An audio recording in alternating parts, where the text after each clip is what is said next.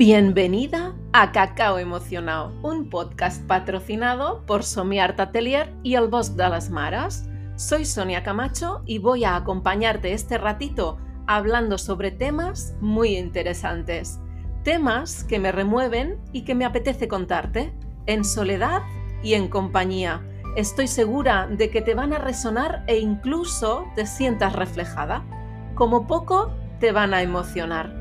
Así que quédate conmigo, te invito a una taza de cacao emocionado y recuerda que la magia está en ti y nunca, nunca se desvanece.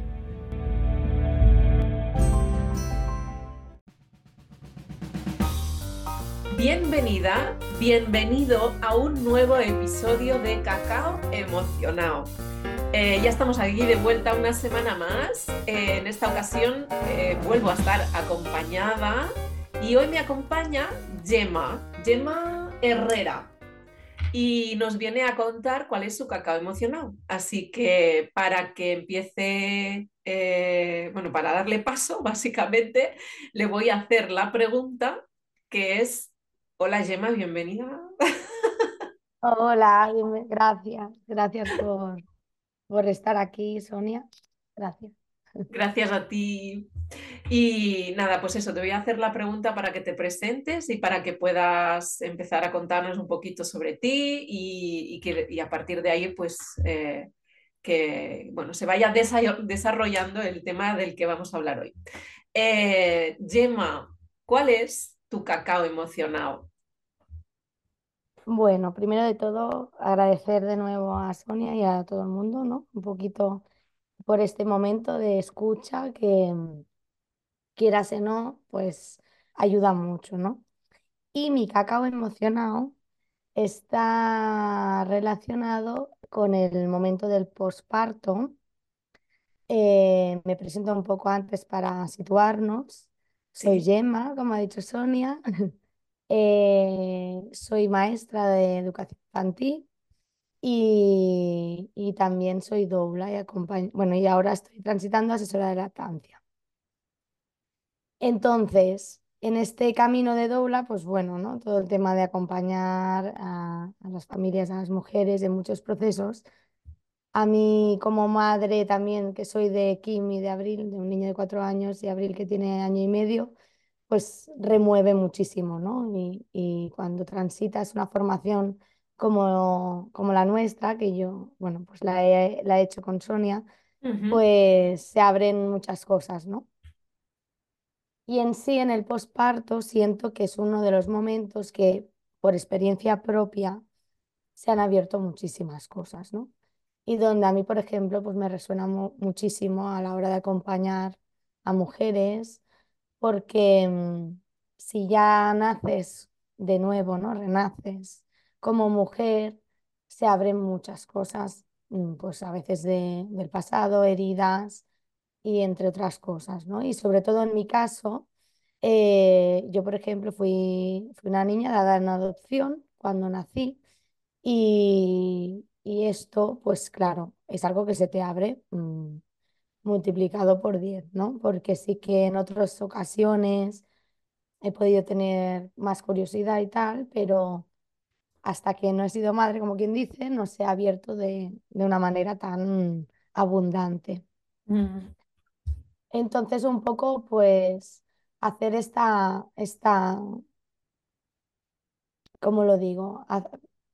verlo así, ¿no? Es decir, ostras, ¿Qué pasa con eso? Es un tema muy tabú el de la adopción, siento. No es una cosa que se hable de manera mm.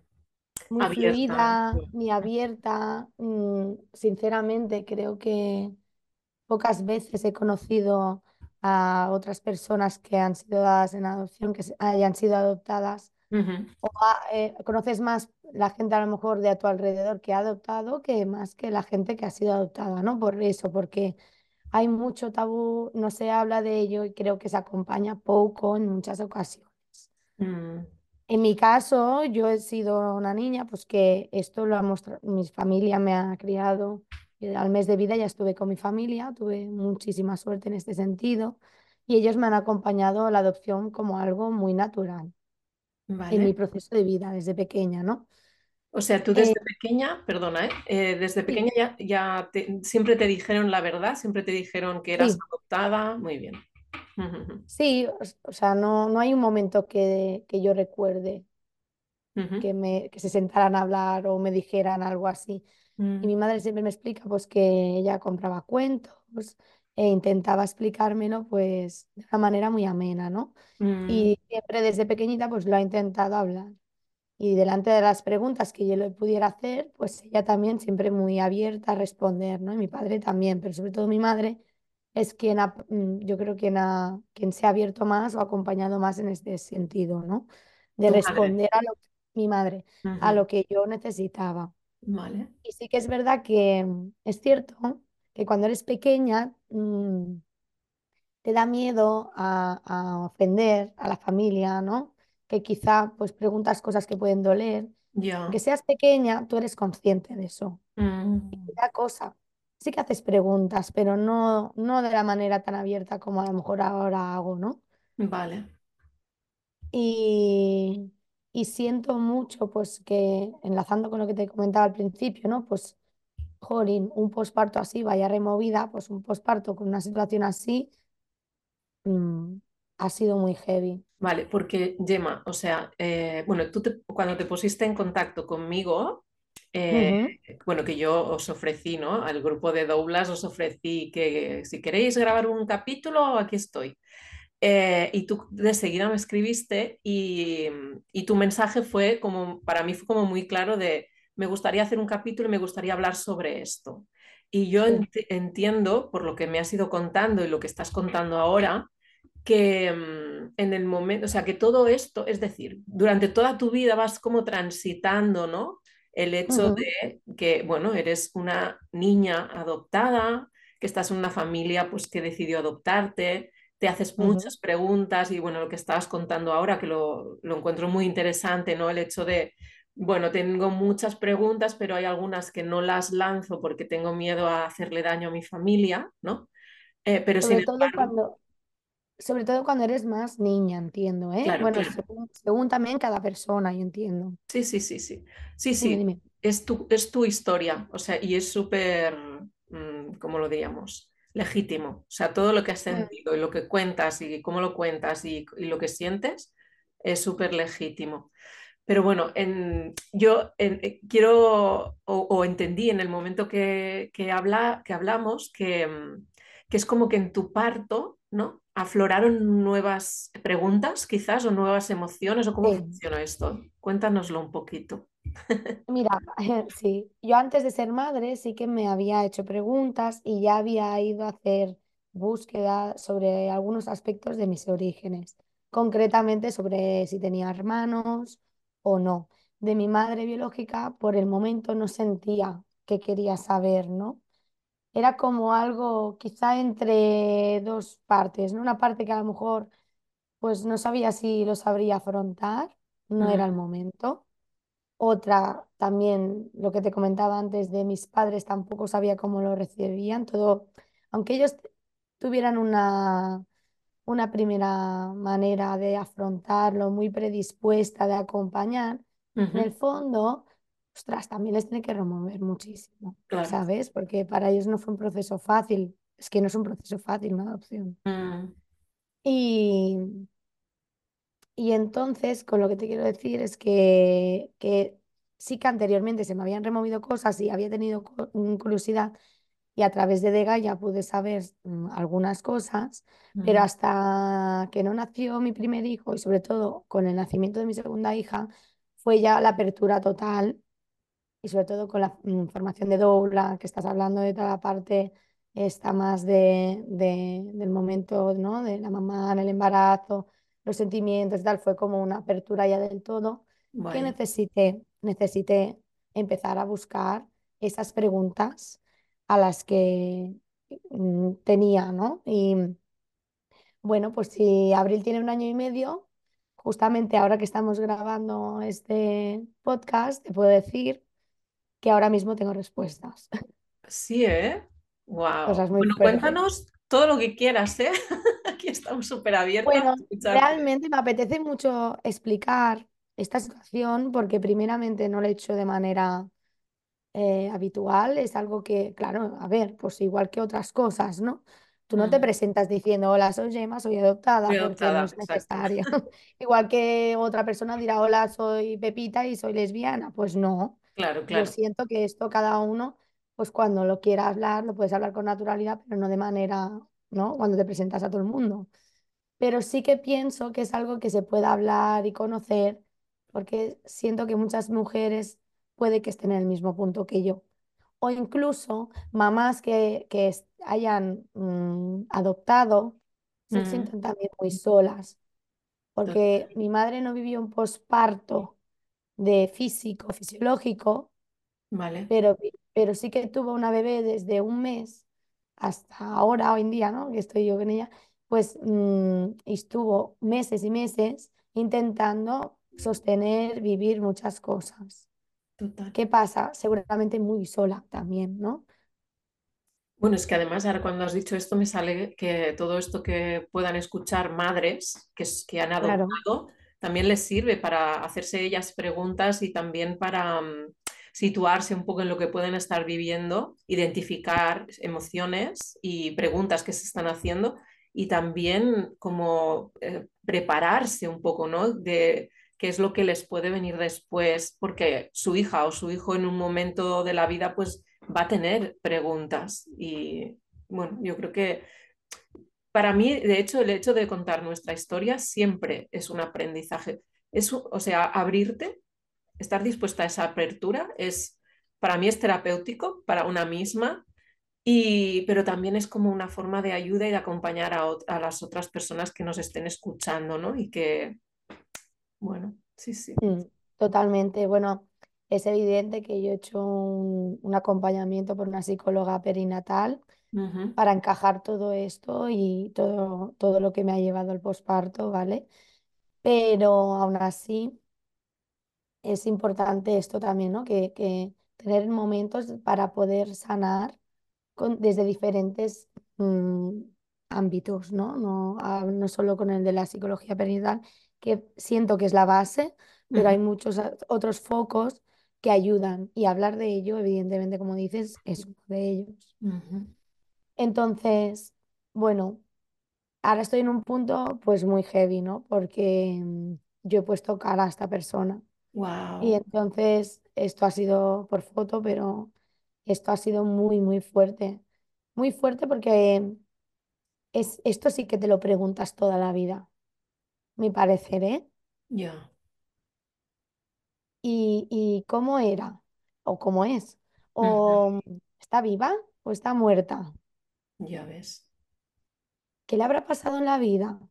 Yo al principio sentía rabia, al principio antes de ser madre incluso, sentía rabia porque no entendía cómo, en el momento de, de yo parir, el, el mismo día que parí a mi hijo mayor, pensé, ¡guau! Acabo de parir y mi madre me parió y me, y me, me abandonó. ¡Guau! ¿Qué le ha llevado a esto?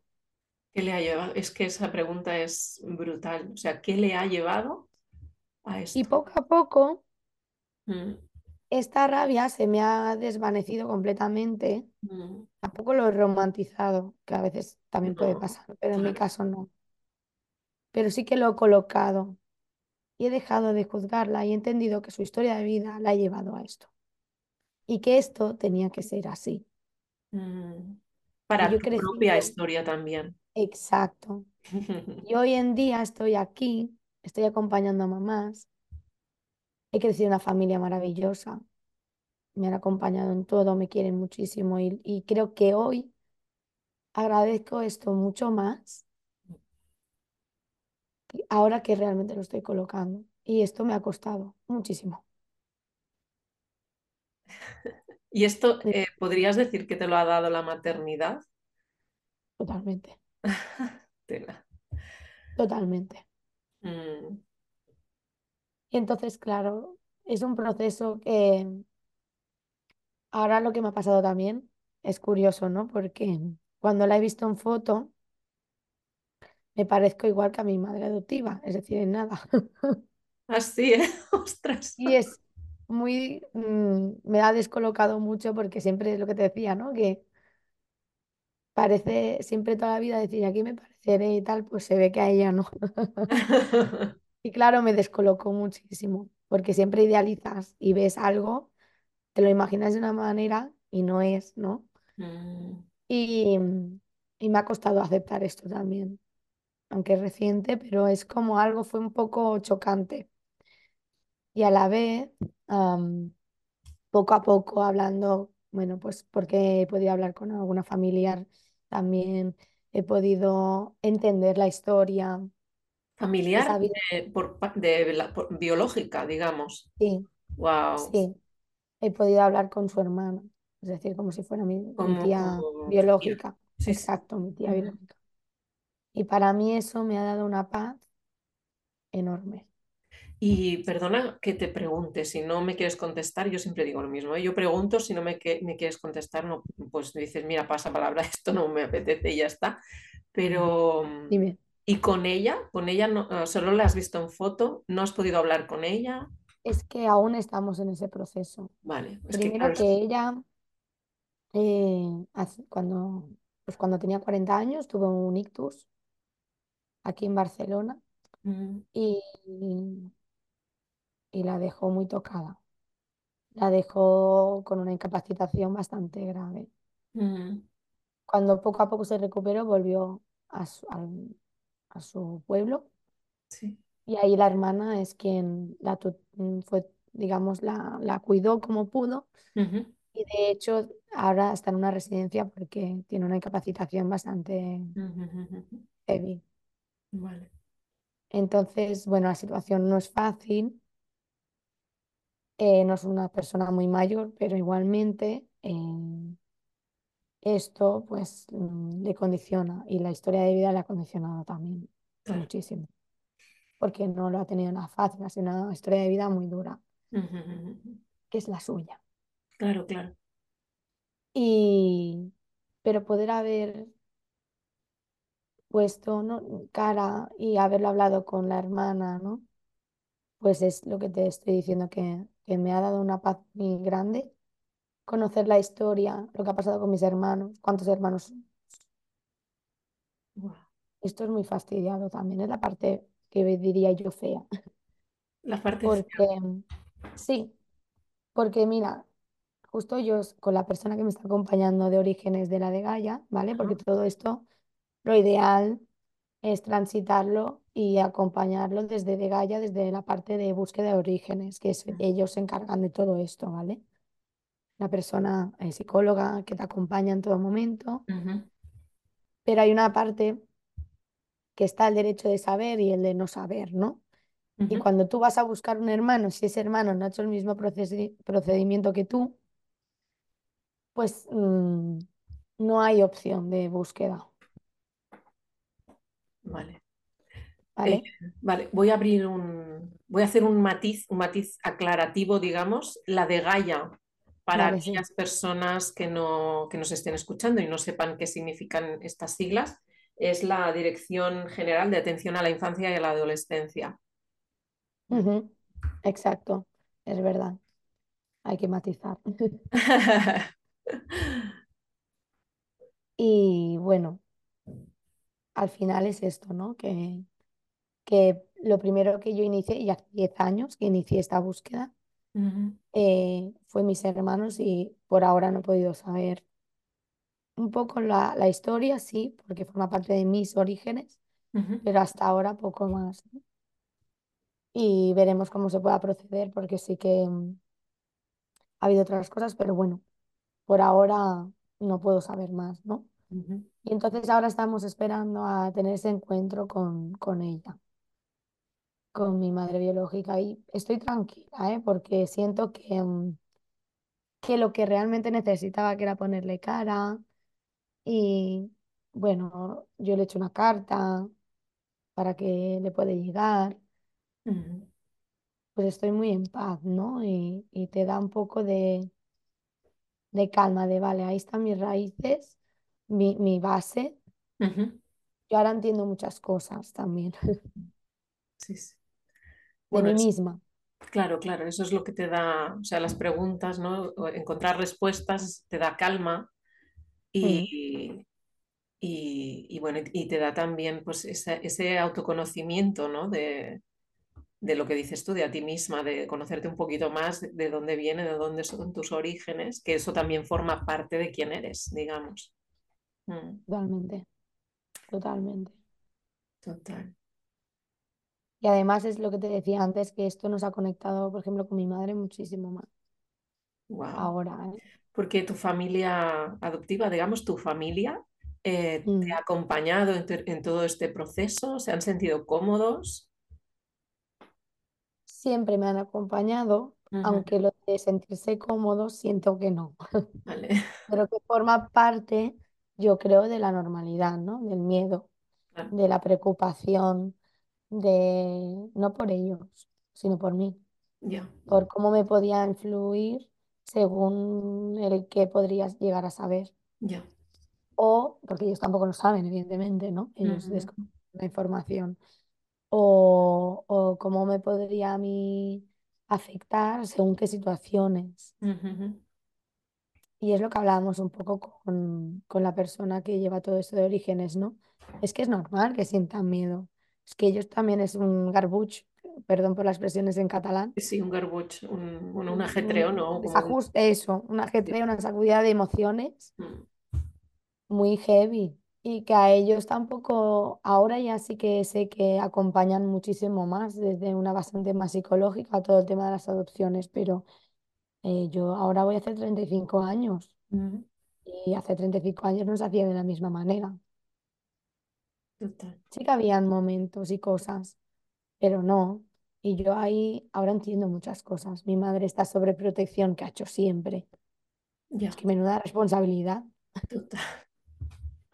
Si ya te sientes con un bebé cuando tú como mujer na- naces, renaces, tienes un bebé y hay cosas que son muy complicadas, que no sabes, que te guías por la intuición Mm, o por lo que has leído, pues tú imagínate por tu intuición, pero claro que te sientes muy cuestionado y con, con una mirada, yo creo, eso nunca lo hemos hablado con mi madre, fíjate, pero yo creo que, que con una mirada de juicio más de lo habitual. Ya, porque no sé, pero yo creo que la maternidad es un momento de vulnerabilidad en el sentido de que muchas personas se toman mm, la libertad de hacer muchos juicios sin darse cuenta, ya, sí, sí. muchísimo. Bueno, hay que eres... vivirlo, hay que vivir, si cuando estás de- lo vives desde fuera o no lo vives directamente, o sea, Exacto, y no sabes.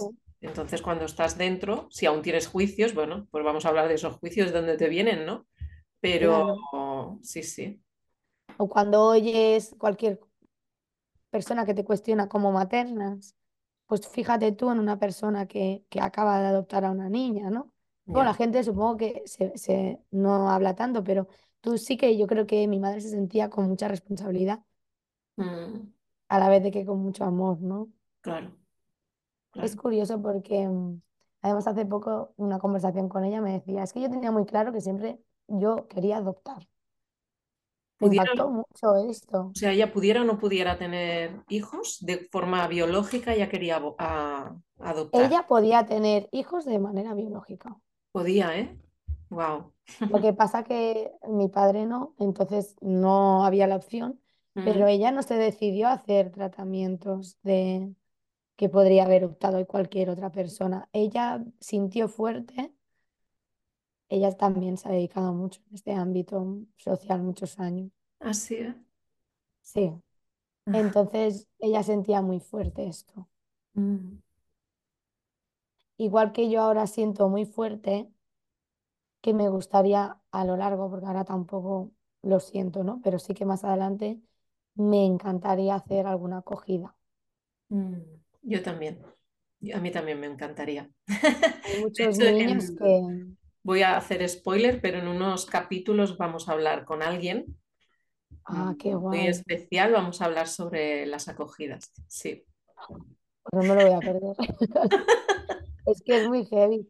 Sí que las adopciones son, son procesos muy largos Mm, y bueno, pero y cada uno creo que tiene que sentir lo que quiere hacer, ¿no? Porque hay gente que no quiere y no pasa nada, ¿no? O sea, creo que cada uno tiene que sentir lo que quiera hacer, pero, mm, pero sí que es cierto que la acogida, pues, bueno, y además estoy en el campo de la educación y veo, y veo muchas situaciones, pues de eso, muchas familias que por situaciones pues muy tristes y desfavorables, pues mm, hay niños que, que tienen que ir a una fundación, a un CRAE, un centro sí. residencial, porque a las familias les retiran la, la patria potestad y entonces ahí está el tema, ¿no?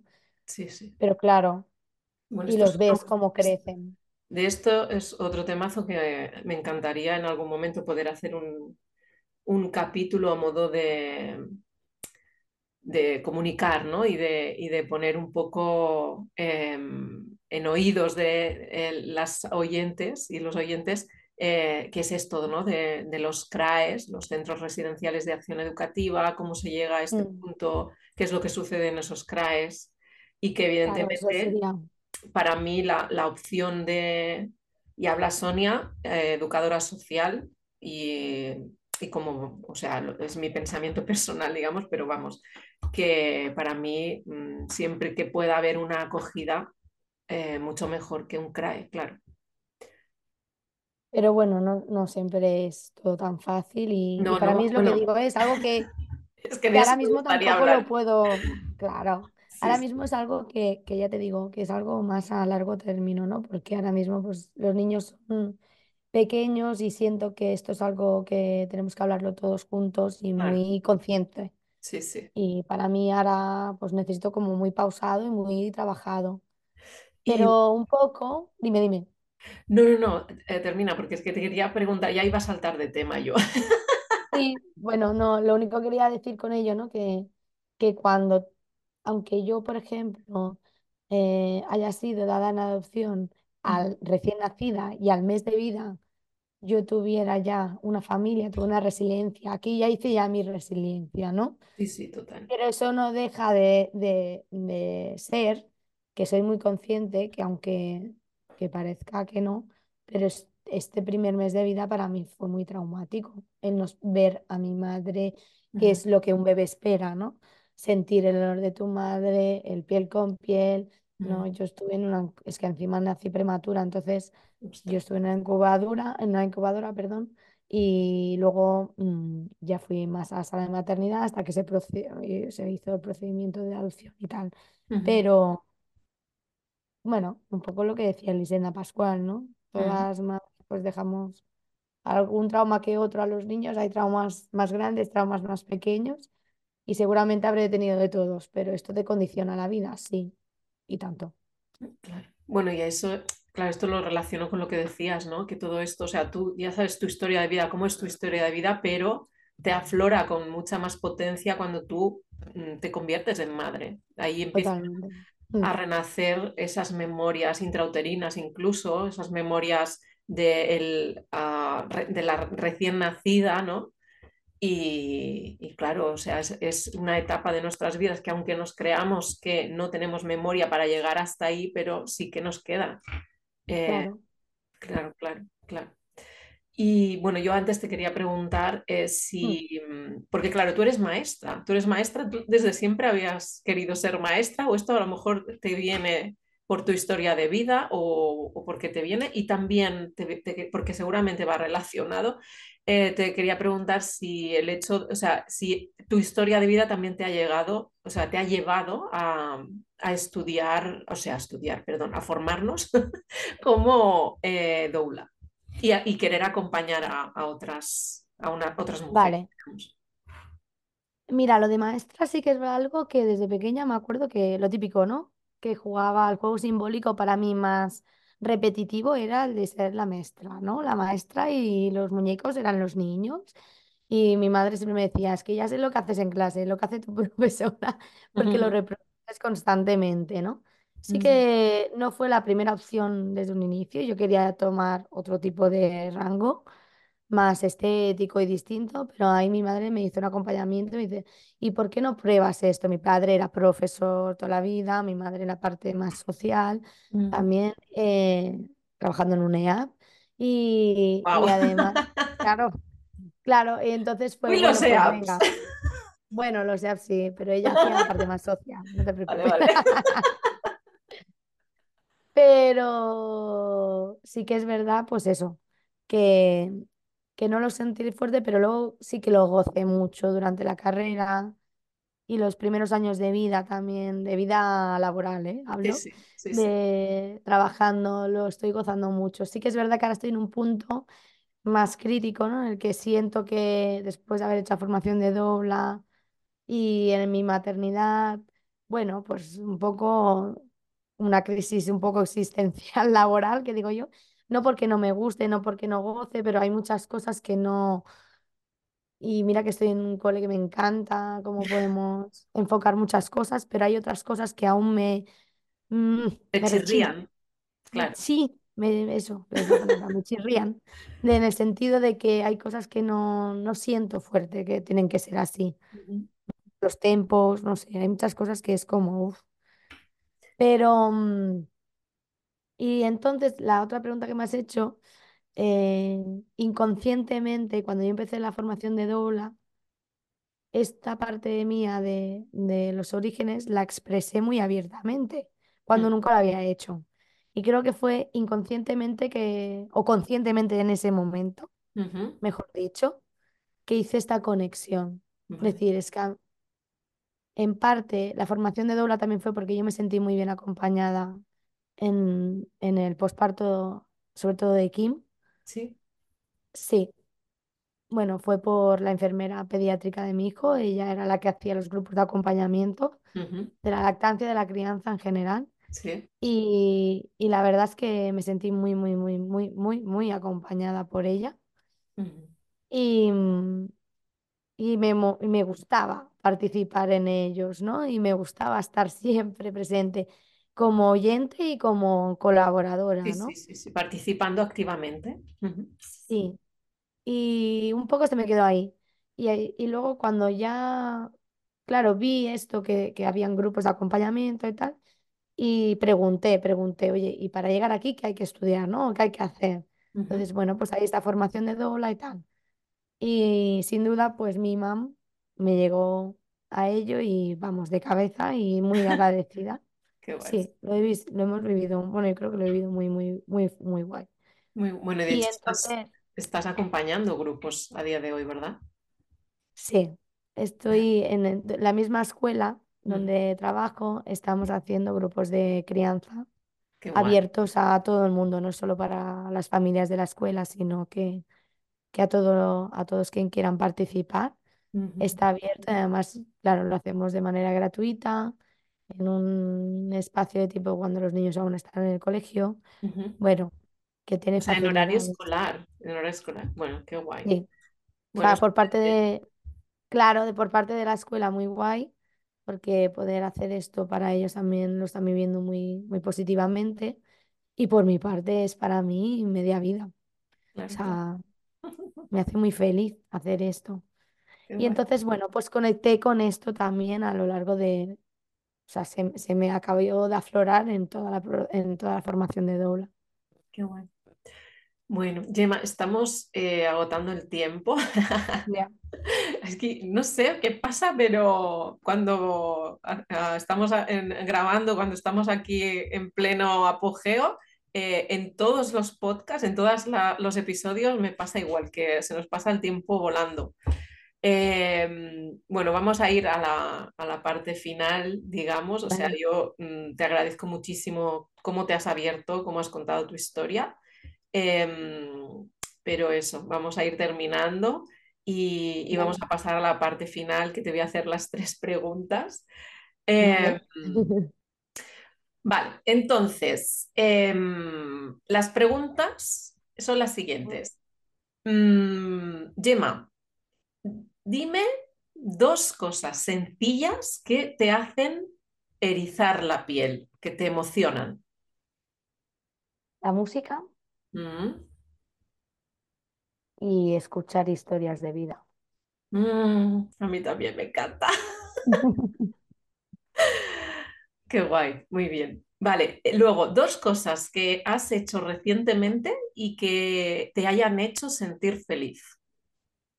Pues he empezado a encontrar un momento para mí en el que estoy empezando a hacer yoga Mm, y estoy muy feliz haciendo este espacio para mí. O sea, genial. Y lo otro es los encuentros que hacemos con diferentes familias del grupo de crianza. Me llena el alma. Qué guay. Muy bien, que también tienen que ver con las historias de vida. Pues todo está relacionado, sí. Vale, y la última pregunta es, eh, ¿cuál es tu persona favorita en el mundo mundial y por qué? No puedo decidir una persona favorita del mundo mundial, o sea, no puedo. Pero, sin embargo, quien me viene a la cabeza constantemente son mis hijos, porque no se puede amar tanto, tanto, tanto que a nuestros hijos. Y a la vez, en otros momentos, estar tan enfadada y que nos saquen de nuestras casillas también, ¿eh? Es, es que es incondicional, no hay condición. exacto, exacto. Creo que es el amor más incondicional y las personas que me están haciendo aprender más de mí. Qué guay. Muy bien, Gemma, pues ya hemos llegado al final de- del capítulo. La verdad es que, bueno, como te he dicho antes, se ha hecho cortísimo. Seguramente tendrías muchas cosas más para contar, pero bueno, el espacio da para lo que da. Totalmente, no, pero yo agradecida para haber podido poner en situación y, y abrirme y poder hablar de cosas que, bueno, que son muy importantes también, ¿no? Como todas otras. Total, pero sí, que sí. O sea, que so- son, es tu historia de vida Mm, y, y- y eso. De, de hecho, a mí me encantan las historias de vida por eso, porque cuando las contamos, pues sanamos, pero es que sa- sanamos, reconocemos, em, ¿no? Tomamos conciencia, pero además eh, eso eh, nos sirve también para acompañar a otras personas. Totalmente, así Y lo sí, siento. sí, Mm, es muy, muy- es muy gratificante, yo diría. Totalmente, sí. Así que nada, pues bueno, muchísimas gracias por estar aquí. Em, ah, es verdad. Bueno, yo, eh, esta- sí, cuando os pido que me, me contéis vuestra historia de vida, em, se me olvida preguntaros si queréis de- eh, decir dónde os pueden encontrar, porque claro, tú eres doula y tú también acompañas a familias y Sí, tienes ese grupo de acompañamiento a la crianza. Entonces, eh, si hay alguna mamá o alguien incluso que se haya sentido identificada con tu historia de vida y quizás tenga preguntas o quiera hablar contigo o lo que sea, ¿dónde te pueden encontrar? Vale. eh, yo a nivel de Instagram sí que tengo una cuenta en la que ya me llamo G Madoula, ¿vale? Sí, lo pondremos aquí en la, Vale, en la. Allí también publicito mucho cuando hacemos los encuentros del grupo de crianza que se llama Som Tribu y se hace en una escuela de Terrassa, en la escuela de las Salesianas Sí, y, y, mm, y es allí donde hacemos los encuentros y es allí donde trabajo. muy Es bien. en Terrassa, aunque los acompañamientos así más eh, como doula o como asesora los, los englobo más toda la zona del Vallés Vale, Occidental o, y Barcelona también. muy bien. Pero bueno, que aquí estoy, claro que sí. Perfecto. Pues nada, pues lo dicho. Gracias, Sonia, Gra- gracias. Gracias a ti Qué y bonito, qué bonito encontrarnos también aquí. total. Total, tengo grabado aquí el momento, el momentazo de, Hoy, ya, ya sé a decir. último día, del último. Lo tengo grabado, pero, o sea, bueno, esto es como un oyentes, lo siento, es un más a más. Lo tengo grabado, pero, pero porque luego lo vi, o sea, yo vi el vídeo a posterior, porque en el momento no era, no fui casi ni consciente de lo que estaba sucediendo en ese momento, y cuando lo vi ya habían pasado cosas. Y uf, me emocioné muchísimo. Bueno, Bueno, ya está, porque ahora estamos dejando aquí la- con la incertidumbre a todas las que nos escuchan. para otro podcast. Eso es, para otro. Sí, algún, yo siempre lo digo que, que en algunos capítulos tendrá que venir gente a, a, que me pregunten también a mí. Al revés, ¿no? A ver, que, que me pregunten mi cacao. Bueno, eh, pues nada, eh, a vosotras que estáis al otro lado y a vosotros, que seguro que hay algún hombre por ahí también escuchando, eh, muchísimas gracias por estar ahí, por escucharnos hasta el final de este episodio y nos escuchamos en el próximo capítulo. Y recordad que la magia nunca se desvanece. Molt bé, no? Que xulo. Molt guai, sí. Ara em fa com vergonyeta. Et fa vergonya? Ai, sí, aquestes coses em fan vergonya. Jo al moment xerro, xerro, i després digo, ai, todo esto he dicho. I, i... I bueno, pues ja està. Dicho està. No, està o sigui, no, ha sigut preciós, uh, no has dit res que no sigui veritat i és la teva, la teva història de vida, ho has dit des del teu sentir, vull dir que superbé.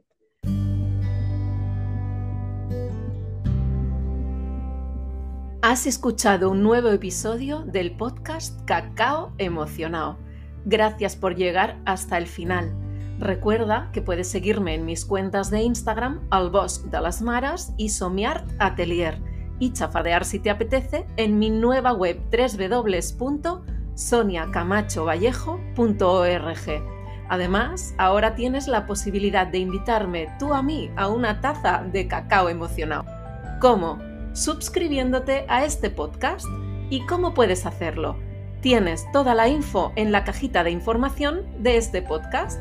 Te espero en mi próximo capítulo con mucho, mucho más cacao. La magia nunca se desvanece.